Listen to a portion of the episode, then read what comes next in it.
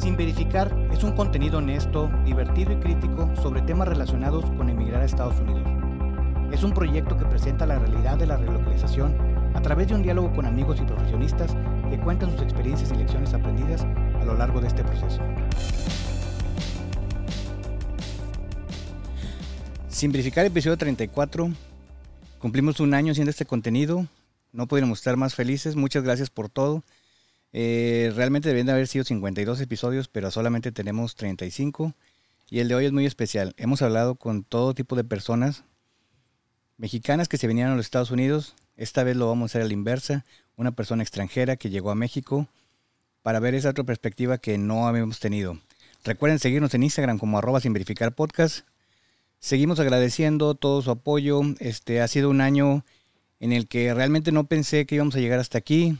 Yo la primera vez que este, vi 500 reproducciones me emocioné mucho. Hoy en día tenemos muchas más, les agradezco. Pero recuerden siempre recomendarnos. Hay alguien que está empezando su proceso, hay alguien que va, está tomando en cuenta tomar esta aventura de moverse de país. Por favor, compártanlo. Este, si nos escuchan en Spotify, denos cinco estrellas, eso nos ayuda mucho. Recuerden compartir con amistades o conocidos. Siempre hay alguien que tal vez se va a mover o esté en medio del proceso, esta información le puede ayudar. Y si usted ya tiene mucho tiempo en los Estados Unidos, recomiéndelo a sus amigos para nosotros crecer y para que ellos recuerden esos tiempos donde creían que sabían pero no sabían y vean todo lo que han aprendido y avanzado en este país. En esta ocasión, como ya lo he mencionado, tenemos una invitada, Ashley. Ashley, ¿cómo estás? Muy bien, muchas gracias.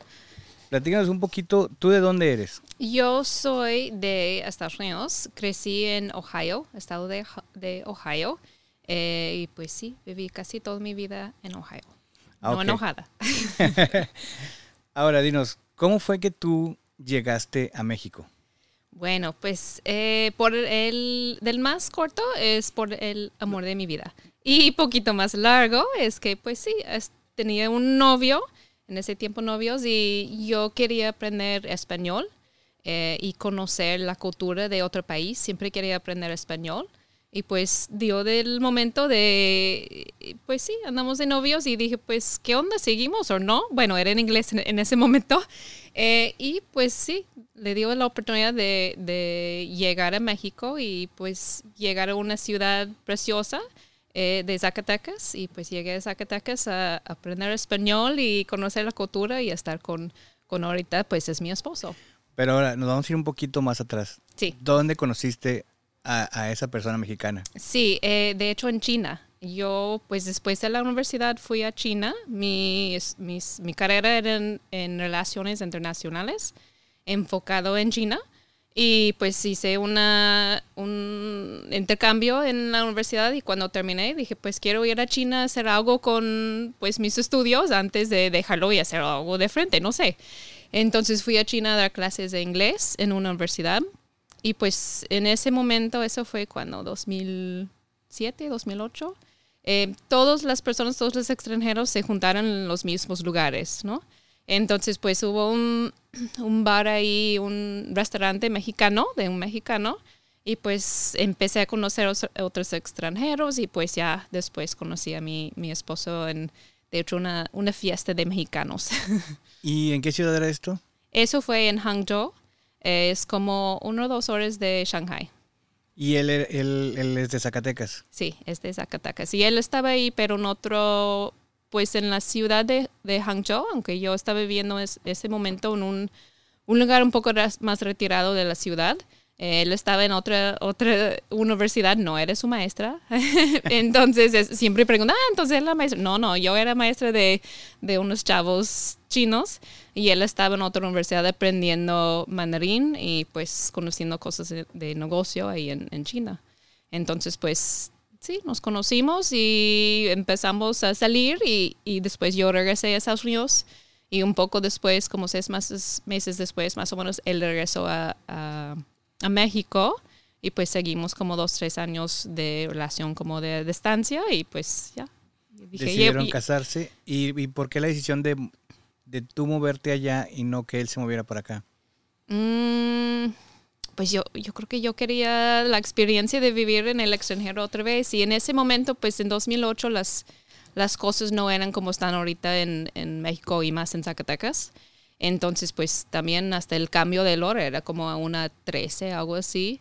Y pues joven y quería conocer todo y aprender y... Joven y enamorada. Sí, exactamente. Y él, pues sí, yo creo que, bueno, no sé, eso es mejor preguntar a él. Em, pero yo creo que le dio cuenta que era de verdad cuando le dije que pues ya renuncié mi, mi trabajo y pues ya compré los, los boletos. Dije, ah, híjole, pues ya es de verdad. Entonces ya viene, hay que hacer lo que tengo que hacer yo creo que si fuera el res, pues puede durar otros dos años o algo y él sigue con su vida ya. no se decidía. ¿Y cuánto tiempo tú viviste en México? 11 años. 11 años. Ahora, entiendo que tienes poco de que regresaron y que decidieron con familia moverse a los Estados Unidos. Es correcto. Pero ¿tú te regresarías a vivir a México? Yo creo en un momento sí, ahorita no, pero en el futuro sí. ¿En el futuro sí te gustó la experiencia? Sí, claro que sí. yo era que frené más, yo creo, de regresar. De, venir para acá. Sí. ¿Qué es lo que, porque estamos muy acostumbrados a, al menos en este contenido, hablar de cuando los mexicanos llegamos a los Estados Unidos y lo que tenemos que tomar en cuenta, lo que tenemos que aprender. Tú como extranjera, ¿cuáles fueron tus primeras impresiones al llegar y establecerte en México? Porque sí entiendo que va a llegar un, cuando tú llegas, pues es fiesta y empiezas a conocer gente, y, pero llega un momento en el que ya se terminaron todas las bienvenidas.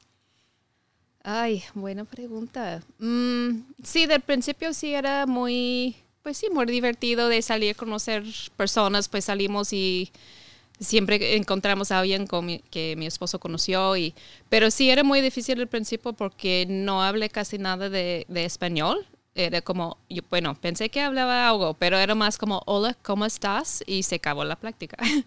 y pues sí, del principio era un poco complicado. Empecé a trabajar y eso ayudó un poco, em, pero otra vez trabajé como maestra y la verdad no soy maestra. Entonces eh, ayudó un poco eso, pero sí, el primer año yo creo que sí fue un poco pesado como cualquier persona, persona que llega a un, un, país de frente, es muy emocionante al principio, pero ya luego empieza de la realidad y es un poco más pesado. Ahora, los procesos legales que tú tuviste que hacer para establecerte en México, ¿es fácil hacerlo como extranjero o es una cuestión que dura mucho tiempo? Porque en México estamos muy acostumbrados a que la burocracia y cualquier trámite es muy pesado, es muy lento.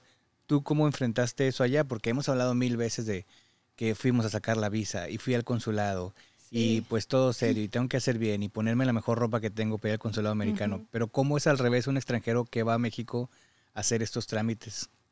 Sí, yo creo que la verdad mi experiencia fue muy fácil. De hecho, yo creo en ese tiempo como no hablé mucho, pues sí, no hablé mucho español, la verdad yo creo que no enteré tanto del, del proceso porque mi esposo pues me ayudó a manejar todo eso. Del primero, pues fui, o saqué una visa de trabajo. Estaba trabajando en una secundaria de Tec de Monterrey, entonces como maestra de inglés, entonces me apoyaron a sacar la visa eh, de trabajo. Y después nos casamos un año después y ya con eso de nos casamos, pues regresamos y arreglamos los papeles muy rápido. Entonces, para mi experiencia, pues no, eso yo creo, la verdad, tiene que preguntar más a mi esposo porque él es que me apoyó con todo eso, pero Sí, fue mucho más fácil. Bueno, primero del llegar primero a México y sacar la visa de trabajo no era tan complicado para, pues, para ser maestra de inglés en ese momento. Entonces eso yo creo que fue más rápido, la verdad. ¿Y cómo es para un extranjero durante todo el tiempo que viviste allá, los 10, 11 años? ¿Viviste como extranjera o en algún momento tuviste que tomar la nacionalidad? ¿O cómo, cómo es ese proceso que la mayoría de nosotros desconocemos? Pues sí, yo el final, después de casarnos, tenía la, bueno, saqué la, residencia, era residente permanente. De hecho, también la, la, tarjeta es verde, pero bueno, yo creo que el no, no decimos tarjeta verde. ya, green card, ¿verdad? Tengo mi green card mexicana. Sí, sí, no era tanto así, pero sí, yo era residente em, mexicana y pues sí, lo mismo de derechos de votar, de sacar cuenta bancaria del teléfono y eso. Bueno, siempre pidieron del, pues una persona local de decir que sí, sí soy quien soy y eso, pero sí, lo demás después de eso pues era muy, yo creo que muy fácil y rápido del proceso. ¿Es el FM3 que le llaman? Sí, creo que sí. Sí. Y, y, por ejemplo, tú también ya te creías más que tu familia porque decías, tengo mi residencia mexicana. Sí, bueno, no, yo creo que no, de hasta la fecha yo creo que mi, mi bueno, mi familia de San todavía no entienden muy bien qué es la residencia De hecho, tuvimos en práctica hace unas semanas con mis papás, como que no entendieron o no captaron que el green card es el mismo de la residencia. Y pues igual en México, como que nunca enteraron mucho y era algo como, no que no les importaba, pero no le afectara, afectara tanto. Entonces, ah, sí, está bien. Y no pensaron dos veces de, eso. Y, ¿Y, ¿Y, tu familia, en el momento en que te fuiste a México, qué pensaban? O sea, de, de o sea, cómo alguien que vive en el primer mundo va, va a ir a un país en, en, en, vías de desarrollo. O sea, no es, al, no es algo lógico, pues. Sí, bueno, mmm, como ya había, ya había vivido un año en China, yo creo que para mis papás era como, bueno, lo, menos, lo bueno es que México no está tan lejos. Está Podemos llegar, sí, fácilmente en un día y ahí estamos.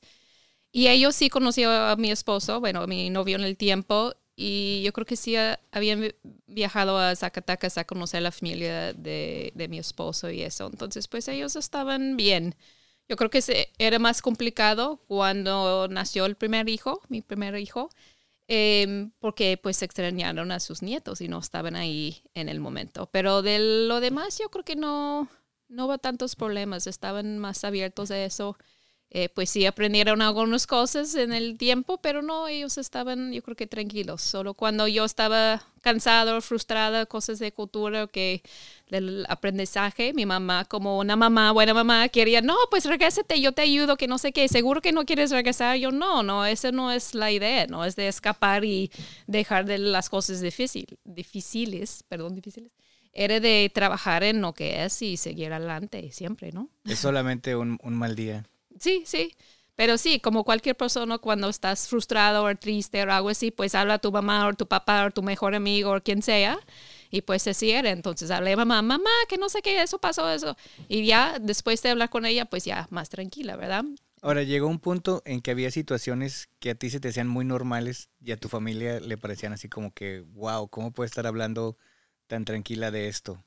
Pues sí, los últimos años dejamos de hablar de la seguridad la verdad, que pasaron cosas en Zacatecas que ni decimos para que no estaban, no estaban, no se friquearon o algo así. Sí, que no, no, estar preocupados por algo que, que al final del día, mientras estás viviendo allá, pues sí lo ves como grave, pero al mismo tiempo es el lugar en donde vives y como que llega un punto en el que te acostumbras a ciertas cosas que no son normal para nadie que no lo esté viviendo. Sí, pero yo creo, yo, bueno, no llego momentos fuertes y eso, pero eh, yo siempre pensaba cuando estaba en México de ver lo que pasa aquí en Estados Unidos con los mass shootings. Eso también siempre yo dije, ay, eso sí me hizo, ¿cómo pueden vivir así sin saber y eso? Entonces yo creo que cada persona mide cosas un poco diferente y lo que no sé si es bueno o malo, pero lo que se acostumbren, acostumbren en el momento.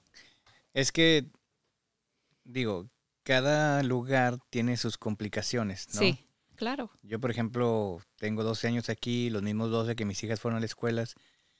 Y los mass shootings, pues, o sea, los, los tiroteos en escuelas te parecen una cuestión muy grave y, demasiada impotencia porque nadie pudo hacer. Sí. Pero cuando nos tocó en Oxford, que no es un lugar que está, que está aquí a 30 minutos, mm. con niños de escuela que yo sí conocí por mi trabajo, yo trabajaba por el área y al menos la hija de una ex compañera estuvo ahí y er, eran niños de su generación. Es algo que dices, pues te tocó cerca, ¿no? O sea, es, es algo que, que es, no es como un este, desastre natural en el que dices, bueno, no se podía hacer nada y estabas en el lugar donde pasó. Aquí sí se puede hacer algo, pero como también nosotros crecimos en la cultura de las armas, lo vemos totalmente distinto que una persona que creció aquí, y que lo ve de un punto de vista total. No estoy diciendo que mejor ni peor, porque seguramente la solución no es prohibir las armas, porque tampoco es tan fácil y hay un contexto muy distinto. Pero sí es, sí es algo que te da mucha impotencia porque escuchar las historias de esos niños que ya no están con sus familias, que ya no van a ver crecer sus padres a ellos, es, es, es muy difícil y ya te toca. Pero lo pones del otro lado y cuando escuchas historias en México de niños sicarios, de tiroteos en lugares que... Y, y, de ahí también demasiada impotencia porque dices, hay cosas que pasan que ya ni siquiera llegan a los periódicos o ya ni siquiera llegan a la televisión. Y en las mañanas una persona dice, no pasa nada, no, no es cierto que el narco controla ciertas zonas de México, dices, pues a qué estamos jugando, ¿verdad? Porque la realidad que ve las gentes, en, en, sobre todo en zonas conflictivas como en este caso Zacatecas, pues es muy distinta a la que los gobernantes dicen que es, ¿verdad? Y al final tú tienes hijos y a lo mejor no en este momento, pero más grandes, ellos iban a querer salir y no les puedes, este, como, como tener encerrados y contigo todo el tiempo. No, y, y no vivimos así. La verdad, la nuestra vida en, en Zacatecas sí disfrutamos mucho. Salimos, hicimos cosas, nunca encerramos por la seguridad. Bueno, la pandemia sí, pero la seguridad no. Em, entonces, sí, pues siguen, la gente sigue con su vida, no sé si normal, si se preocupan más, escuchan más cosas que siente que es más cerca, más cerca, más cerca, pero, pero de todas maneras hay cosas bonitas que siguen, la familia, los amigos, pues los niños siguen yendo a la escuela y eso, entonces pues en cualquier lugar, aunque estamos hablando un poco de temas más fuertes, más serios, pero hay cosas de, de todas maneras, hay que seguir con la vida y seguir adelante y, y no perder de las cosas que pasan día a día. Ahora, si nos queremos enfocar a esas cosas buenas, a las cosas que sí te gustaban mucho de allá, ¿cuáles son esas cosas que, que hoy en día que ya no estás extrañas más? Ay, la comida. cualquier persona, ¿verdad? La comida es una. Eh, me encantan los chilaquiles. Del principio llegué a, bueno, mi esposo sí haga chilaquiles, eso sí. Entonces, pues estoy muy afortunado de eso, que sigo con el poder de comer chilaquiles. a mí me los prometió y no, no, nunca los probé, pero pues ya, ya habrá otra ocasión. Sí. Justamente ayer hablaba con tu hijo el grande y le Ah. decía, ¿qué extrañas de México? Y decía, bueno, número uno, mi familia. Número dos, la comida. Y le Sí. decía, ¿pero qué comida extrañas? Y me decía, la torta ahogada. Ah, sí. Sí. Ay, qué. Y él le encantan los chilaquiles. De hecho, en el embarazo eso era mi antojo número uno con él. Siempre los chilaquiles. Con el chiquito eran unos chilitos güeros, los chiquititos. Y eso comía con el huevito en la mañana, un morida, y, pero no, solo, solo en el embarazo. Y entonces, la comida, los chilaquiles, ¿qué otras comidas te gustan? Porque también entiendo Ah. que somos demasiado experimentales en la comida. O sea, hay pocas cosas del animal que no nos comemos. Sí, no, sí, eso sí. La, por ejemplo, hasta la fecha el menudo no entró. No entra el menudo ni el chi- chicharrón. Eh, no, me da, me da asco, perdón. Del menudo, del olor, no, no es mi cosa. Pero otras cosas sí, las gorditas, los tamales, enchiladas, pues las salsas también aguanto más o menos, yo creo. Del principio no aguanté nada del, del chile, eh, pero ya con más tiempo sí. Ya con 10 años Sí. ya, ya cada vez comías más. Y he, he tenido ese quererse, bueno, en los últimos años he tenido la oportunidad de viajar a otros países, eh, en un poco más al sur, y no hecho nada de, de chile, ni salsa, ni, ni nada. Y pues ahora sí, la comida, cuando no tiene salsa o algo, como es medio, como que falta algo, un Algo toque especial, ¿verdad? Entonces sí, ahora sí me gusta más como buscando los, la salsa, el chile, como que falta algo en la comida. Está rica, pero falta, falta algo. ¿Qué es? A veces me pregunto si lo que nos gusta es la comida o el, el sabor a la salsa. Sí, pues, pues sí, ¿verdad? Depende de la, del, del- de la cosa, pero no, yo sí, sí hay de chipotle y eso, chile chipotle, eso, cuando es con un salsa o algo, sí me gusta mucho. Verde, rojo, sí, también. ¿Qué es lo más extremo que llegaste a comer en México?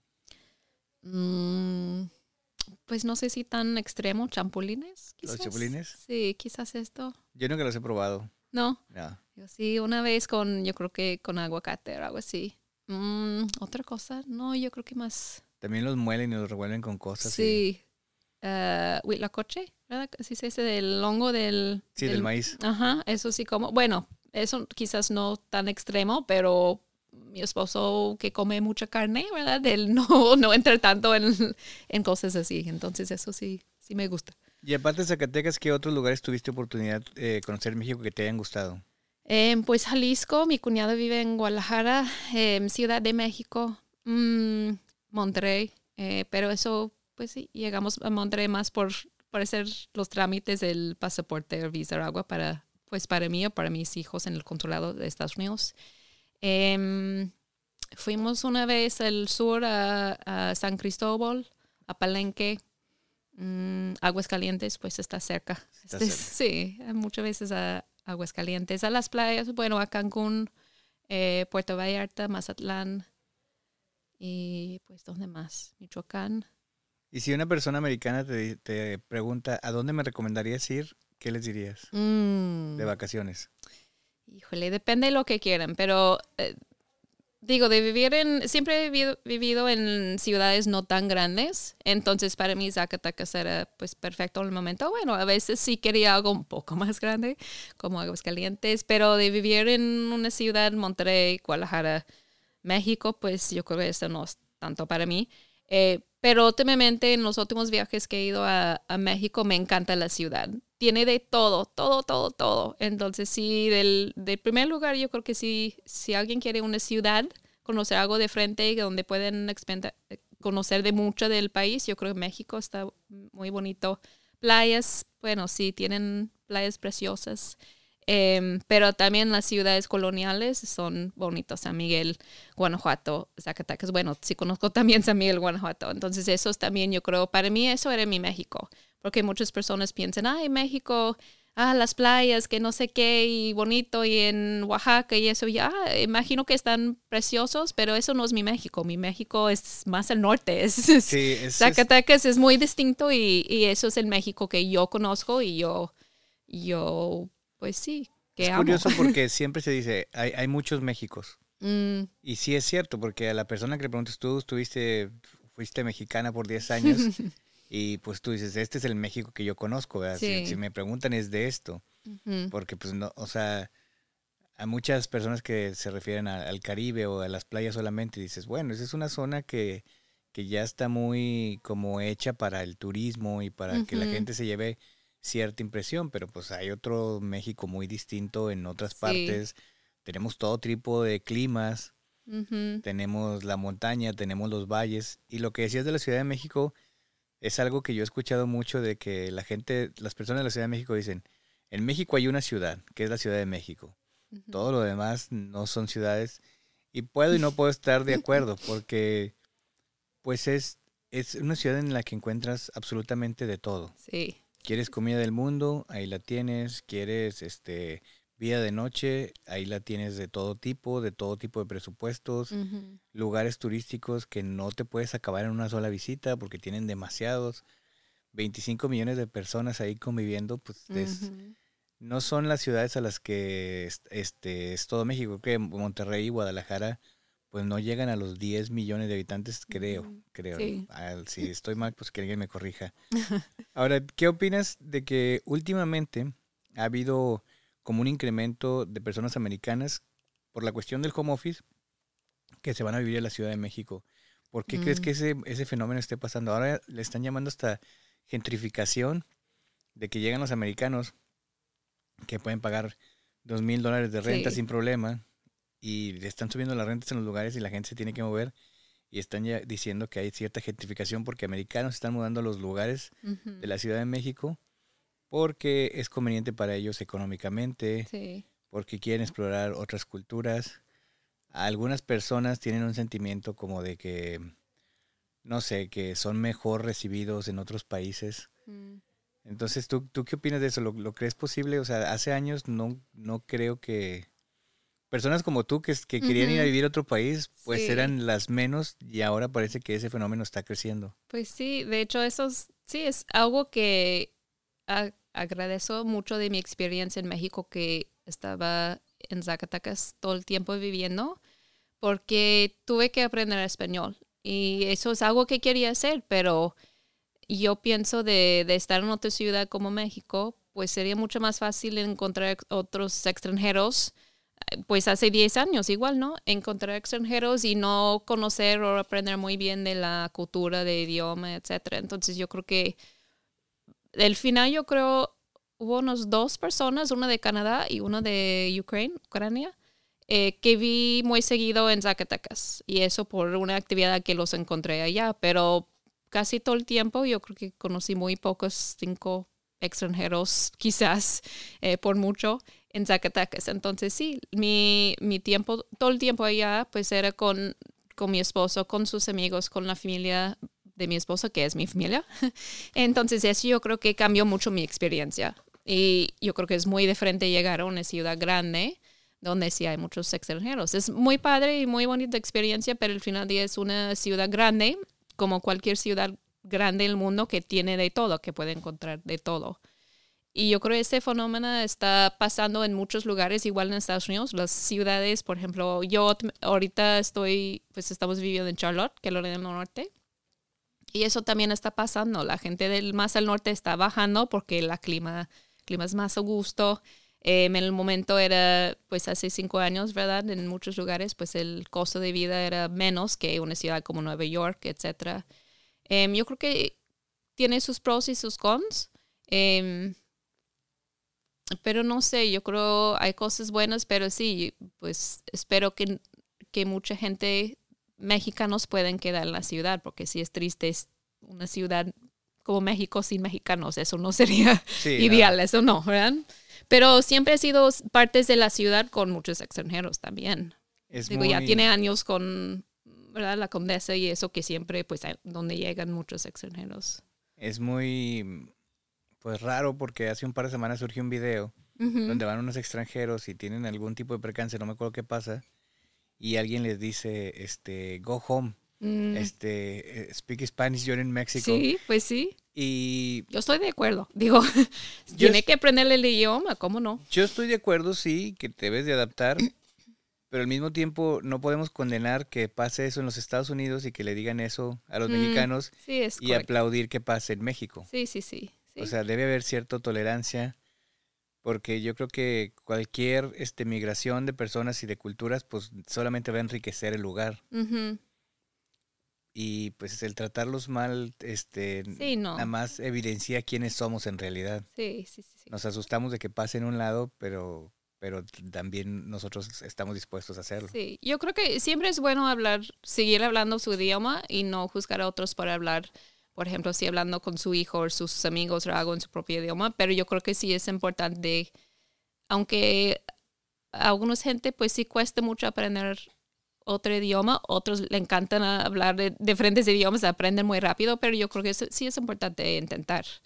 Es algo de, de respeto, creo. Ahora, yo hablo contigo español y, y lo haces de maravilla, pero ¿es cierto que los mexicanos hablamos español muy rápido?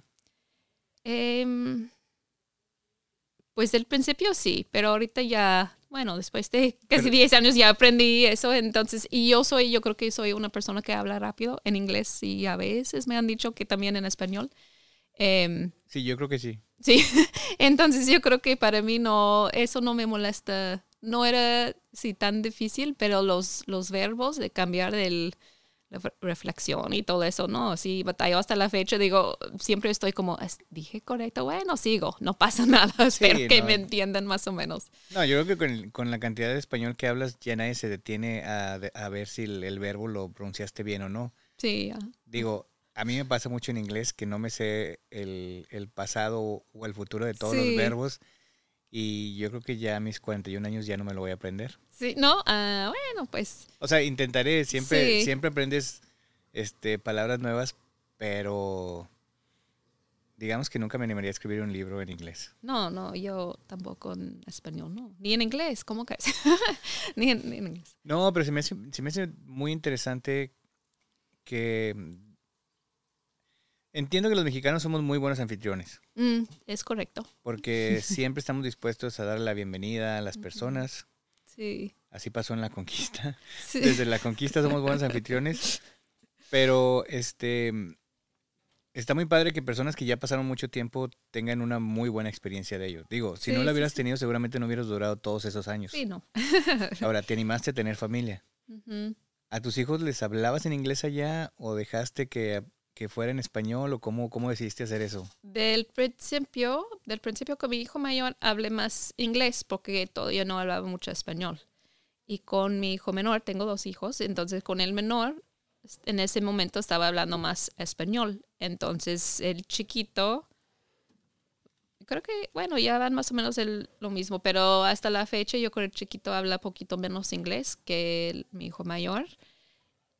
Y al final estamos hablando por español en la casa, solo que regresamos ya, desde que regresamos a Estados Unidos, todavía sí les hablo en, de español, pero ya me he fijado que estoy hablando más en inglés con ellos y ya ellos empezaron a contestar más en inglés, pero del principio, sí, muchos como me regañaron por no hablar inglés con ellos allá, eh, pero yo quería hablar español y pues ya como de costumbre de todas las, mis actividades eran en español. Hablar con mi esposo, hablar con los amigos, hablar con los papás de, mis, de los amigos de mis hijos en la escuela, en la guardia, en el trabajo, siempre en español. Entonces, pues sí, estamos hablando casi todo español, siempre hasta que siempre veo las, pues algunas palabras en inglés también.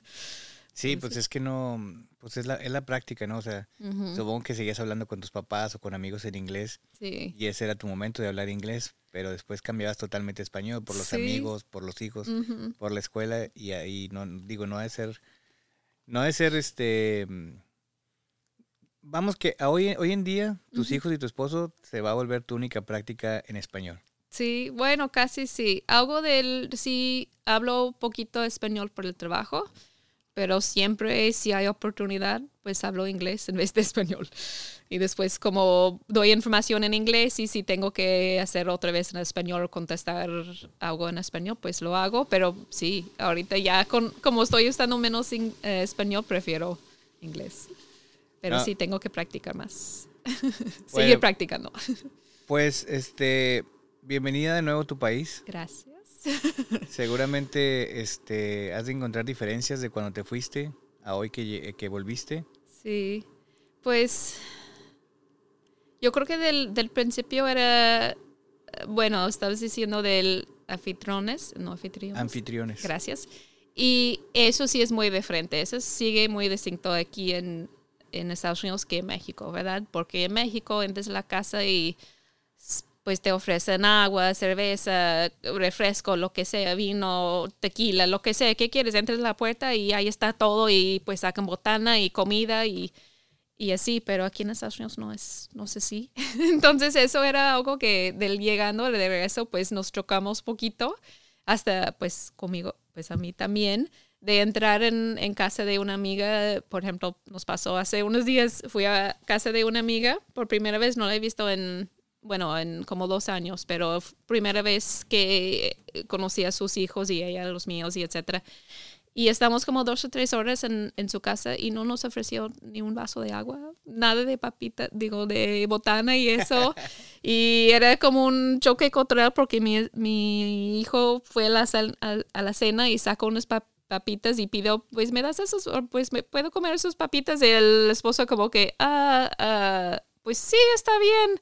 Pero no era como, pues si, si pasa eso en México, pues sí, claro, mi hijo, pues ¿qué más quieres? Aquí hay que no sé qué, no sé qué. Entonces eso es algo que nos dio un poco de shock cultural. Igual cuando llegamos el primer día, yo pensé que pues llegamos primero con mi, mi hermana y no es de tirar a mi familia ni a mis amigos, pero es muy diferente, la verdad es muy distinto. Entonces llegamos con mi, mi hermana y dije, pues ahorita llegamos en dos horas. Ah, ok, pues estoy fuera jugando tenis, te veo en un par de horas y pues sí, hay poquito de comida, pero pues que vayan al súper, que no sé qué, lo que quieren y etcétera. Yo, ok, pues llegamos a la casa como que, ¿ahora qué hacemos?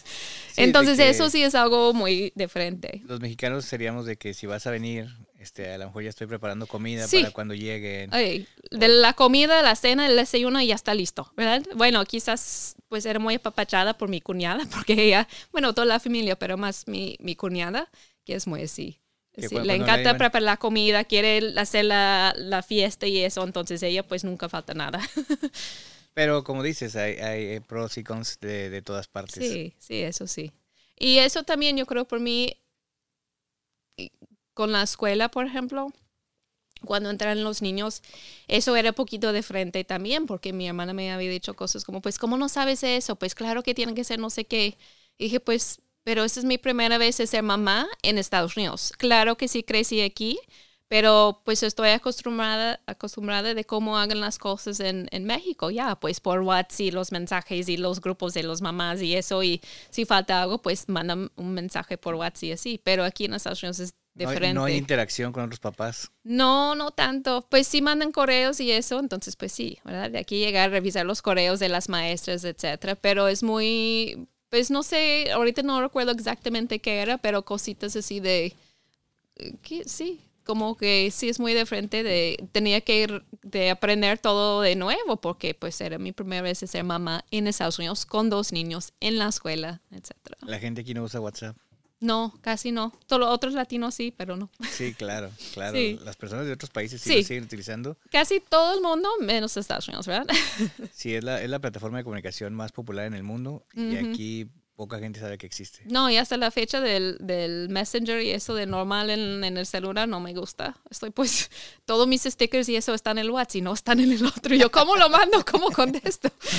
¿Cómo sabe mi reacción real si no tengo el sticker para enviar? Yo, yo ya me comunico con stickers, Sí, ya, ¿verdad? ya no ocupo palabras, Sí, su puro de, de- del dedito y eso y corazón y ya. puros emojis ahora. Sí. No, pues muy bien. Ashley, ¿algo que te gustaría agregar? ¿Algo que te gustaría decir? Mm. No, pues con paciencia yo creo que todo puede dar. Porque eso sí, mi primer año sí era muy difícil en México, pero después aprendí a amar a México, lo bueno, lo malo. Y yo creo que pues voy a hacer lo mismo aquí otra vez en Estados Unidos. Así pasa con, con todo. Hay pros y cons y siempre hay que intentar en los, los momentos un poco pesados de, de ver lo bueno también. No, no, bienven- de nuevo, bienvenida de vuelta a tu país. Este, Gracias. Estoy seguro que, que tú y tu familia lo van a hacer bien. Hay muchos mexicanos que, que hemos llegado acá y que nos hemos adaptado y este y seguramente el idioma en unos meses será pan comido para tus hijos. Sí. Este, seguramente pronto volverá tu hijo a comer tortas ahogadas en México. Este, y no, pues gracias por estar aquí. Claro. pues Gracias por compartir la experiencia. Hoy tuvimos el otro lado de, de un extranjero que se va a México Mm. porque hemos hablado con muchos mexicanos que vinieron a los Estados Unidos y pues al final este eh, todos tenemos momentos buenos, todos tenemos momentos malos, Sí, pero pues al, al final creo que todos terminamos encontrando el, Sí. el camino. sí, es correcto. Y aprendamos más de nosotros pues mismos y de nuestra cultural, cu- cultura, porque yo creo que muchas veces igual llegan a otro país y piensan cosas buenos y malos de tu propia cultura y llegas a conocer otra cultura y te da otros, otras opciones. Entonces es, yo creo que estoy, sí, muy agradecido del- de, mi experiencia en México. Em, y pues ahora toca aprender de nuevo cosas buenos y malos de Estados Unidos, que sí hay cosas que me encanta y cosas más fáciles de trámites y eso. Más prácticas. Sí, pero otras cosas que, híjole, sí extraño el, El contacto, y el sí. contacto con las personas, hablaba con un alemán que él vivía en México y tenía sus hijos en guardería. Ah, sí, sí. Y este, pues sus hijos eran los güeritos de la escuela y decía, llegaban y las maestras los cargaban, los abrazaban. Y cuando llegaron aquí a los Estados Unidos y ellos, siendo alemanes que no son los, los de más contacto, sus hijos extrañaban mucho eso Ah, sí. del de México que decían, es que aquí llegan a la guardería y los reciben y si les agarran la mano bien, si no nomás les dicen pásale por acá. Sí, sí, sí. Y entonces no, no los abrazaban y no pasaba eso. Ya también aquí todos eran güeros, ya no eran los güeritos de la escuela. sí. Entonces decía, mis hijos y, y yo y mi esposa extrañamos mucho ese, ese contacto que tenían, porque como latinoamericanos somos más de agarrar, somos más de acercarnos. Sí, sí, y sí. aquí es mucho de mi espacio personal y que estoy de Sí. acuerdo. O sea, se debe respetar. Pero al mismo tiempo, cuando ya tuviste una experiencia y vives la otra, y a lo mejor como adulto lo entiendes más, como niño no lo entiendes así, Sí, porque dices, pues nomás es, me cambié de una escuela a otra, ¿no? Ellos no van a entender que es otra cultura y es otro idioma y es todo esto. ujú, Pero, pero sí, es una de las cosas que, que más he escuchado que la gente extraña de México, sí. que el, el contacto, el físico es muy distinto. Sí, yo creo que mi, mi hijo menor sufre más de este aspecto, porque él, a partir pues de ser mexicano, pero también él es una persona que le gusta estar abrazando y muy cariñoso y así, entonces pues sí, eso es- era un problema de los primeros meses en la escuela, que dije, hay que hablar con él de no estar tocando tanto, pero en México pues jugaba, estaba en, en kinder ahí en México. Sí, nos Entonces- todo el tiempo uno encima del otro. Sí, sí, y son y con un amigo muy su mejor amigo eran igualitos que abrazaba y como pegaba y todo el tiempo, no sé, pero entonces eso sí, sí es algo muy Sí, Me, pare- distinto. me parece que está mal tener que enseñar a los niños no abrazar. Ujú, Sí, sí. Pero Es bueno, correcto. pues es, es, es, lo que es lo que aquí se usa y, y pues tenemos que adaptarnos, ¿no? Es correcto. Pero bueno, pues muchas gracias por estar aquí. Ay, sí, gracias a ti por invitarme. Pues la verdad sí tenía algo de nervios para llegar, pero pues sí, yo espero que, que aprendieran algo o algo que pues sí. Algo diferente. Ajá. No, pues este pasa mucho con muchos de los invitados que, que los primeros minutos sí, sí se batalla un poquito más, pero Sí. luego pues todos tenemos cosas que decir y todos tenemos ganas de decirlas. Sí, Y este, y no, pues muchas gracias por estar aquí. claro, gracias a ti. Este, mucha suerte en lo que sigue. Y nosotros siempre seguimos con el compromiso de seguir haciendo el programa, pero resulta muy difícil llevarlo a cabo sin los invitados. Anímense a participar, todo el mundo tiene algo que compartir. Recomienden invitados, sugieran temas, cualquier necesidad que tengan, propónganlo. Tal vez hay, temas a los que estamos ignorando. Recuerden seguirnos en Instagram como arroba sin verificar para que conozcan a los invitados. Ahí los etiquetamos. Recuerden compartir, solicitar saludos este, para que nos hagan y nos ayuden a crecer. Les deseamos una buena semana. Nos escuchamos la próxima. Escuche sin verificar un podcast para todos los que emigran a los Estados Unidos o lo piensan hacer. Bye.